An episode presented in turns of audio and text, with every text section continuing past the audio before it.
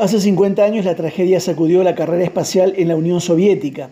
La nave tripulada por Vladislav Volkov, Georgi Dobrovolsky y Víctor Patsayev había partido el 6 de junio de 1971 con la misión de vivir la primera experiencia de vida humana prolongada en el espacio y volver para contarlo. Pero nada salió como lo planeado. Cuando aterrizaron, los tres estaban muertos. Hace medio siglo, la Soyuz 11 hizo esta hazaña.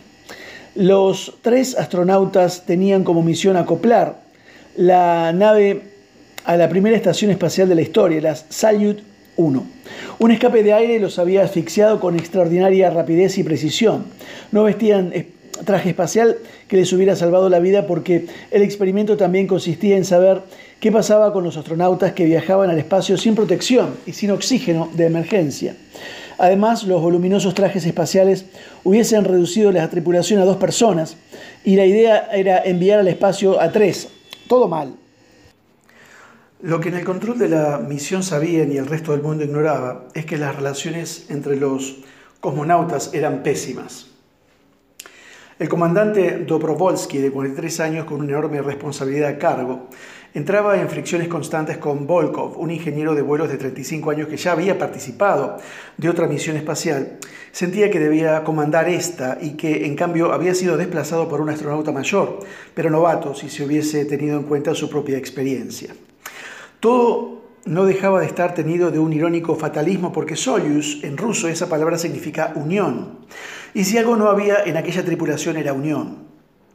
El principio de incendio en la estación espacial y el peligro que implicaba pareció haber serenado en parte los levantiscos ánimos de los astronautas.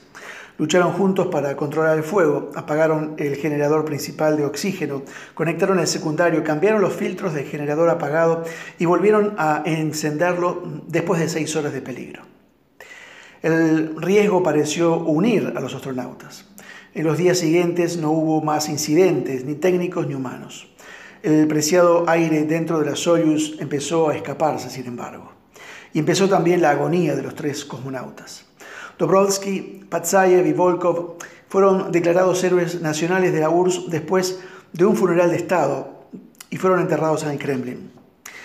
Pensando en la Iglesia más como un organismo que como una organización, me llama la atención las palabras o la palabra ligamentos que el apóstol Pablo usa en Efesios comparando a la Iglesia con el cuerpo de Cristo.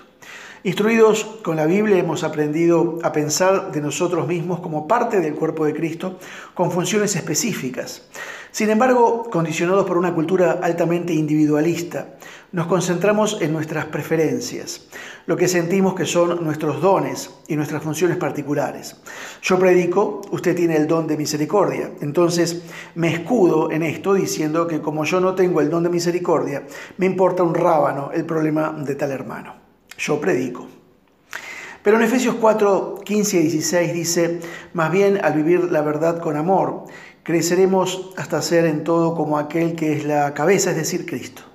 Por su acción, todo el cuerpo crece y se edifica en amor, sostenido y ajustado por todos los ligamentos, según la actividad propia de cada miembro, dice Pablo.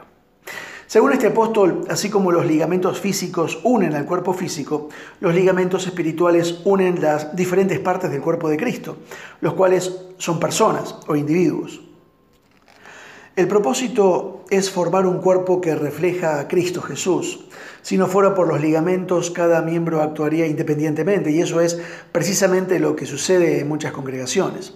Cada domingo, individuos, parejas, familias van al templo, dicen algunos, lo llaman así, eh, la iglesia y salen para seguir sus propias vidas individuales.